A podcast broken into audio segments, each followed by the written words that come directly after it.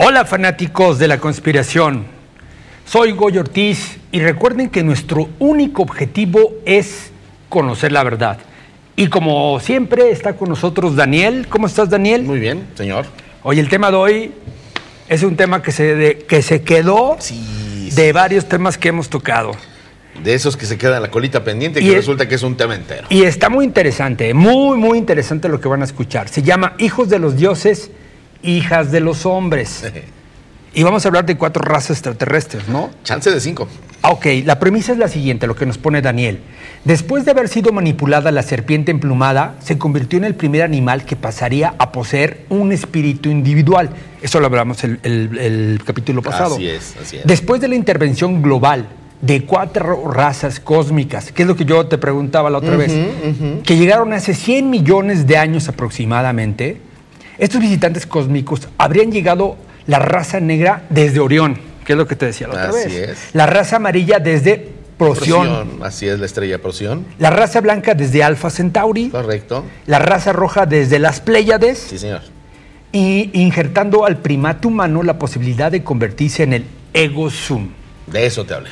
Y asentándose con ellos en diferentes puntos de la tierra, lo que habíamos platicado. Eso indica que es profundamente real la frase bíblica que afirma que los hijos de los dioses encontraron bellas a las hijas de los hombres Las serpientes emplumadas. y las fecundaron. Ahora, eso. para mí ahí se rompió una ley cósmica, pero empezamos con la primera Y pregunta. aprendiste la creatividad. Así es. Las razas cósmicas explican el por qué la diferencia de razas y colores de los humanos. Más clara ni el agua, hermano. Te cuento. A ver.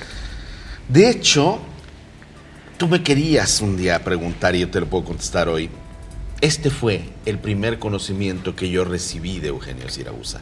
La primera cosa que yo supe es cómo fue hecho el hombre y qué onda con las diferentes razas. Y sí ha sido complicado, mi querido Gregorio, conocer algo tan joven y darme cuenta de que todo lo que íbamos aprendiendo en este planeta era como engaño. Quiero ¿sabes? hacer un paréntesis. Porque la gente lo pregunta Lo mucho en las redes. Tú fuiste un contactado desde muy joven. ¿Cuántos años tenías? Seis. ¿Seis? Eh, Ya, ya eran siete, 1974. Ahora, tú como contactado desde un niño prácticamente, Sí, sí. ¿tuviste algún trauma? No, ¿Sufriste? No, ¿Cómo no, fue esa infancia sabiendo que alguien te hablaba, alguien te explicaba algo que tú no comprendías? Era lo más natural. No, es que sí lo comprendía, es que era lo peor. Yo lo comprendía, yo puedo ver las auras desde que nací. O sea, ya te lo platicaban y lo veías, lo entendías. Era lo que yo estaba esperando, para eso nací. Hoy lo entiendo perfectamente, pero cuando era un niño no.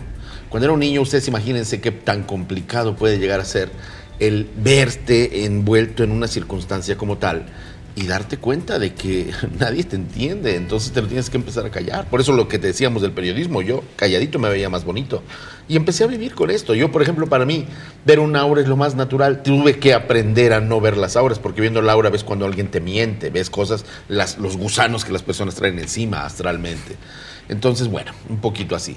Y esto tiene que ver con esas razas de las que te voy a hablar, porque tiene que ver con un nivel evolutivo ya de los injertos que dan el mestizaje para la raza perfecta, que es de color aceituna. Les voy a contar, te voy a contar. Creo que les va a gustar. Efectivamente, es a más o menos 100 millones de años cuando es injertada la, la serpiente emplumada dentro del plan cósmico para ser el ser humano. Y entonces estos sabios genetistas de la creación, que no son seres eh, de cuerpo, son seres de luz, Lo que empiezan, exactamente, llegan ellos con estos planes genéticos y empiezan a diseñar como un escenario para el hombre, para el nuevo hombre, que esto, déjenme que les diga, si a ustedes les gusta leer y les gustan las conspiraciones, les voy a recomendar mucho que se lean el Popol Vuh, que se lean las crónicas de Akakor, que se lean los libros de Odín. Todos estos nos hablan de esas cosmogonías y hablan de cómo llegaron estos señores de las estrellas. Llegaron una vez que estuvo listo el primate serpiente emplumada. Y entonces los primeros que llegaron, llegaron de Orión, la raza negra. Déjenme que les cuente que la raza negra tiene su prerrogativa en la fuerza, la belleza, esa increíble magia que ellos manejan y el ritmo. Yo en la actualidad creo, en la actualidad, que la raza negra es una raza muy superior a los demás. En muchos sentidos sí, de hecho es la que en este momento coordina todos los esfuerzos de las razas extraterrestres.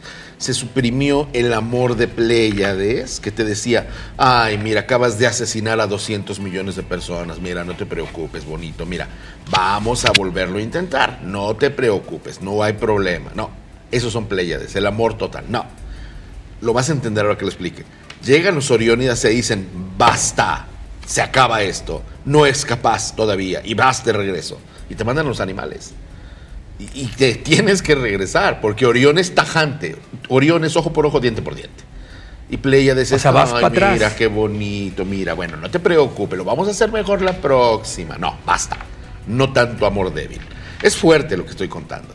Eso es Orión. Orión trae fuerza, magia, esta belleza, ritmo, y eso lo tenemos en Tangañica. Ahí ocurre, este, en esto sí coincide la ciencia, es en Tangañica, en ese lugar cerca del lago Victoria, las cataratas de Zambeze, toda esa zona del África oriental, más o menos centro oriental, arribita del desierto del Kalahari, es donde esto pasó, donde el primer impacto tuvo lugar y de ahí se fueron, pues obviamente llenando todas las partes del continente africano.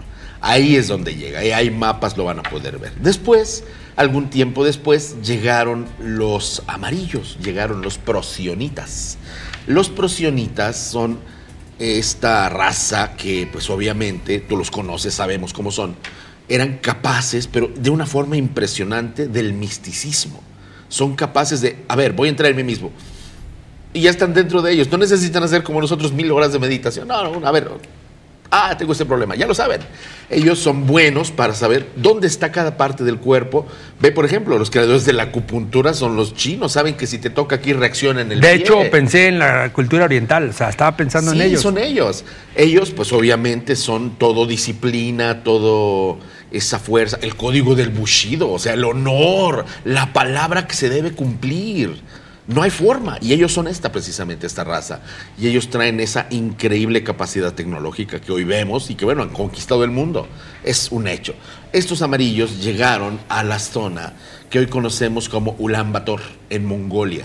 Y de ahí, obviamente, se fueron diseminando todo Japón, todo China, toda esa zona de Oriente, que es donde está la raza amarilla. ¿Y los de Oriente dónde dijiste que llegaron? De los negros a Tangañica, a África.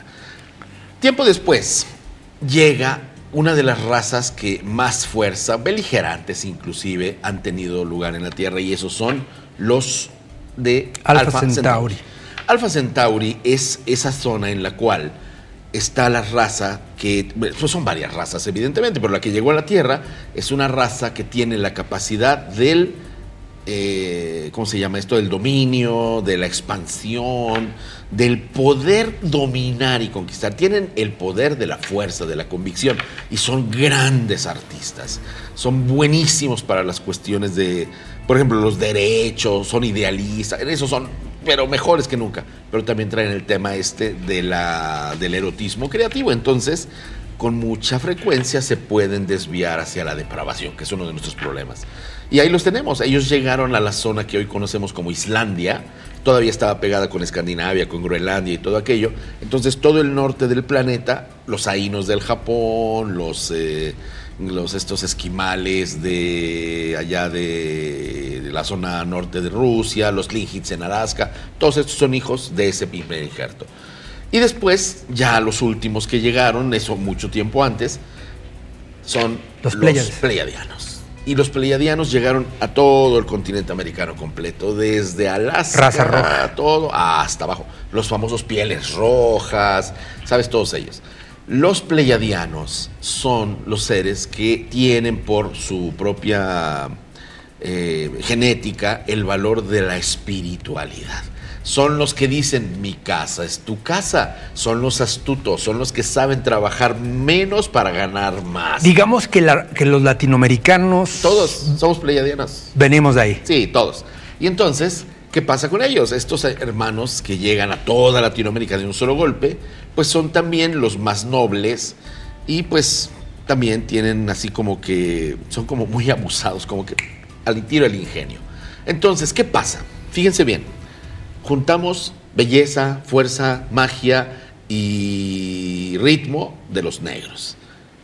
esta, mezclamos la eh, misticismo, la, esta capacidad de interiorizar, el conocimiento profundo de los seres mismos y la capacidad interdimensional de los amarillos. Tomamos de los blancos su fuerza, su creatividad, su nivel expansionista, su capacidad, esa no la mencioné, de dirigir. Vean, por ejemplo, la revolución francesa, la ilustración, la enciclopedia, la revolución industrial, todas son de la raza blanca, todas. Los movimientos expansionistas, todos son de la raza blanca. Portugueses, alemanes, eh, españoles, franceses, ingleses, todos son expansionistas, todos son raza blanca.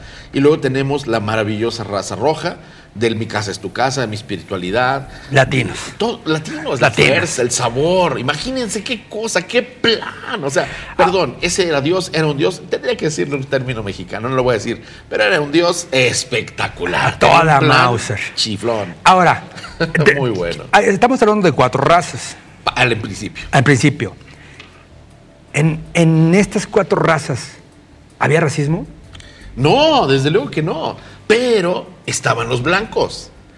¿Para qué sirve una raza que tenga esta cosa Porque quizá de ahí heredamos esa mentalidad racista que tenemos en nuestros días. Pero no te olvides, hay una quinta, te dije, y hasta una sexta raza.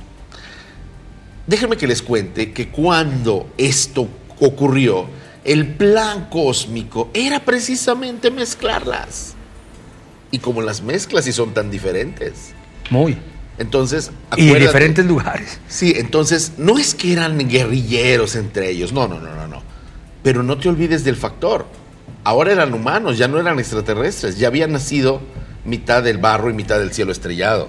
Entonces, ¿qué ocurre con ellos? Pues bueno, si se van a encontrar iba a haber historias. Y sí, efectivamente las hubo. ¿Y quiénes son los primeros expansionistas? Los blancos.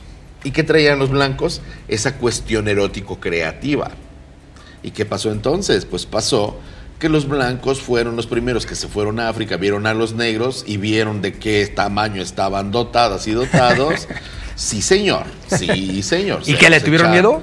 No, o sea, les tuvieron miedo, les tuvieron ganas, es otra cosa bien diferente, y se los echaron. Ah, sí. Claro, sexualmente fue la primera gran cruza que hubo, blancos con negros. Pero obviamente los negros estaban en bajo perfil. Por eso no reaccionaron con la fuerza y el poder que tienen. Y son los esclavos. Ahora no te olvides, los blancos ya tenían las armas de fuego. Entonces los esclavizaron. ¿Y qué pasó? A estos negros que ya los tenían esclavizados y que claro que tuvieron hijos con ellos, empezó el mestizaje, se los ponen en los barcos y se van a colonizar a los pueblos de la raza roja. ¿Y qué pasa? Pues ahí tenemos a los ingleses llegando a Estados Unidos, llegando los portugueses a Brasil, llegando los españoles a medio Sudamérica y a México, y los holandeses llegando a las Guyanas, y así. ¿Y qué pasó? Obvio, de los barcos bajaron los hijos de los negros con los blancos, que eran los mulatos, y empezaron a hacer lo que saben hacer. Y entonces los cruces genéticos empezaron a estar a la orden del día. Y nacieron los criollos y nacieron otros. Hasta el mestizaje fue impresionante. Y claro, nosotros, como lo vemos. ¿No había prohibición de mezclarse entre razas? No, claro que no. ¿Cuándo el sexo ha tenido límites en este planeta? Bueno, ahorita, no, sé antes. mi hermano, no los tiene. Nunca los ha tenido. Bueno, eh, allá voy, voy a, la, esa raza de la que no he hablado, porque falta. Falta, ustedes que están oyéndolo, falta mucho, pero hay pruebas de todo, les he ido mostrando cosas. Bueno, este plan puso en América el gran crisol.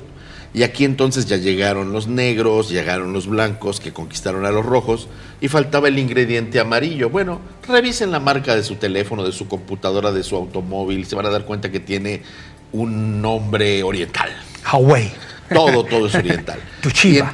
todas esas cuestiones, todo todo es por la conquista tecnológica que ellos tuvieron hacia nosotros. Y obvio, al poner las plantas empieza el mestizaje y ya, se cumple. América es el crisol de todas las cuatro razas y es donde el primer hombre aceitunado nace. ¿Y qué creen? Llegamos a los años 90. ¿Y qué crees que pasó en los años 90?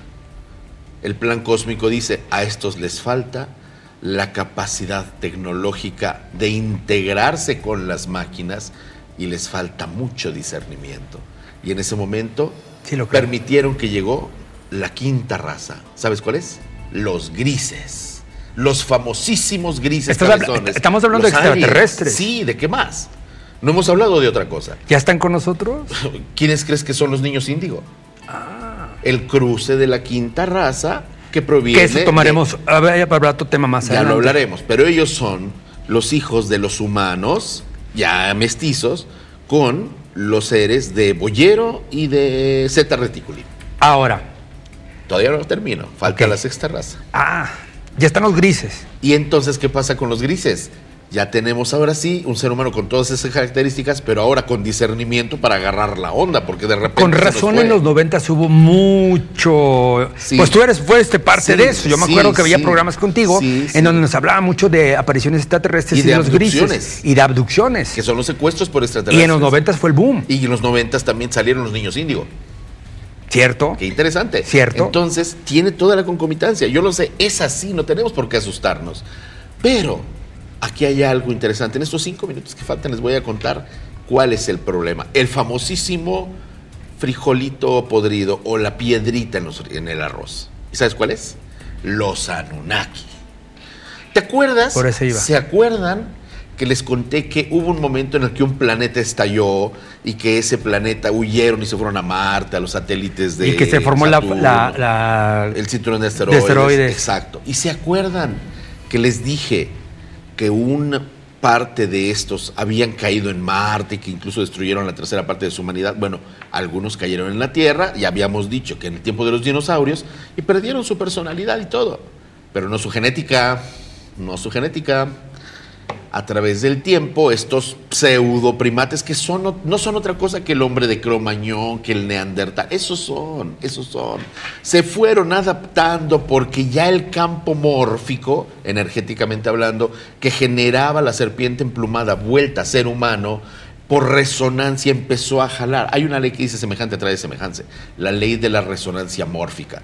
Y entonces, por mo- resonancia mórfica, estos empezaron a recordar, quién sabe de dónde, pero es que yo vine del cielo y yo, yo llegué, yo destruí mi planeta, y se acordaban de todo, pero también de la depravación. Y entonces... Esa es la destrucción, ¿verdad? Ellos son los que han generado todo. El hecho de que despertara esa parte de ellos y que regresaran les volvió el afán Y expansionista. de hecho la destrucción también de la humanidad. de hecho, el planeta, este planeta, en, vamos a llamarlo así en términos extraterrestres, una de las palabras con las que es definido y reconocido es Saraz. Saraz significa repetición. El infinito. El siempre vamos al mismo. Mejor sí, mejor no, mejor sí, mejor no, mejor sí, mejor no. Y al estar repitiendo, querido Goyo, queridos amigos, estamos repitiendo los mismos errores. Y si se dan cuenta, se los dije, el planeta aquel que se destruyó lo hizo porque separaban todo lo que Dios había unido y por el tema de la depravación. Y no es lo que estamos padeciendo ahora. Entonces, son los Creo que la de- las vez más. depravaciones son los que han destruido las Y diferentes también etapas ese de la humanidad. afán por separar las cosas. Mira, todavía no somos capaces de unificarnos, todavía creemos que Dios está afuera y no adentro, y todavía estamos pensando en que somos en bola. ¿A qué horas vamos Ya, a ya vamos a acabar, pero es muy rápido ya lo último que te quiero comentar, Sí. que tengo aquí. Sí, señor. Tú dices que al referirte de la frase bíblica que afirman que los hijos de los dioses encontraron bellas a las hijas de los hombres y las fecundaron, me recuerda mucho al libro de Enoch. A la creación entre los hijos de los dioses y las hijas de los hombres es lo que conocemos como Netfilim. Con esto quiero ya. Te ¿Nos puedes explicar qué es un Netfilim? Te los lo que- conté en el capítulo que hablábamos sobre la serpiente emplumada. Así es. Somos ellos, los Nefilim. Nosotros somos. Somos un híbrido. ¿Qué otra cosa somos? Ahorita nosotros somos Nephilim. ¿Qué otra cosa somos, Gregorio? Según- Asómate a un aeropuerto y vas a ver negros, blancos, rojos, amarillos. Ya estamos todos juntos. Ya todos traemos un poquito de todo. Eso era lo que se buscaba. Eso es lo que quería Dios. Ahora nos toca hacer nuestra parte. Y es ahí donde nos dormimos. Muy interesante acerca de cómo, cómo en, en toda la historia universal, de todo, siempre debe de existir las razas, el y sexo. todo macha, si te das cuenta. Sí, sí, todo sí. coincide. Era un plan de mestizaje para tener al hombre perfecto. Ya está el hombre perfecto, pero está durmiendo. Pues el tiempo se nos fue, Daniel. Muchas gracias, Gracias otra vez por, por tu conocimiento. Y recuerden, suscribirse, manita arriba, para que estemos cerca de ustedes. Y no me quiero ir sin darles esta reflexión. Creo que a pesar de que venimos de muchas razas o de diferentes formas mórficas, eh, como lo acaba de explicar Daniel, al final, al final, creo que hay algo en común en todo, muy común en todo, y eso es lo que debe de prevalecer, el amor. Recuerden que el amor es algo que nos dio nuestro Creador y debemos de hacerlo prevalecer. No importa qué raza seamos, no importa de dónde vengamos, si venimos de las Pléyades, el amor es lo más importante. Gracias por estar con nosotros en este programa. Gracias, Daniel. ¿Quieres decir algo más para despedirnos? Háganle caso a lo que dice Goyo, el amor es la solución y ya es hora de que nos amemos a nosotros antes que al prójimo. Ese ha sido nuestro error. Amar al prójimo antes que, a, nosotros mismos. No puedes dar lo que no tienes para ti. Lo dijo Cristo. Gracias, señores. Nos vemos en la próxima. Bendiciones.